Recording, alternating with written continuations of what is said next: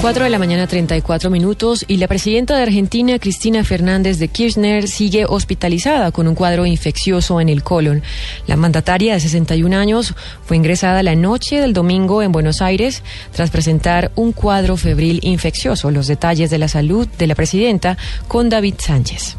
Buenos días. Según las autoridades médicas que la atienden, la mandataria deberá permanecer internada en el sanatorio Tamendi por un cuadro de infección intestinal. El resultado de los análisis que le hicieron determinó que se trató de una sigmoiditis, una infección focalizada en la parte final del intestino grueso. Médicos especialistas en el tema explicaron la gravedad de la enfermedad que padece la mandataria. La sigmoiditis generalmente da infección e inflamación, eso quiere decir itis, como apendicitis, como faringitis, del colon sigmoideo izquierdo y esto puede dar por infección, puede haber divertículos o no, todavía eso no lo sabemos, eso puede pasar a la sangre y eso generar bacterias en sangre. Los galenos que tratan a la mandataria han confirmado que la presidenta Cristina Fernández de Kirchner se encuentra estable. David Sánchez, Blue Radio.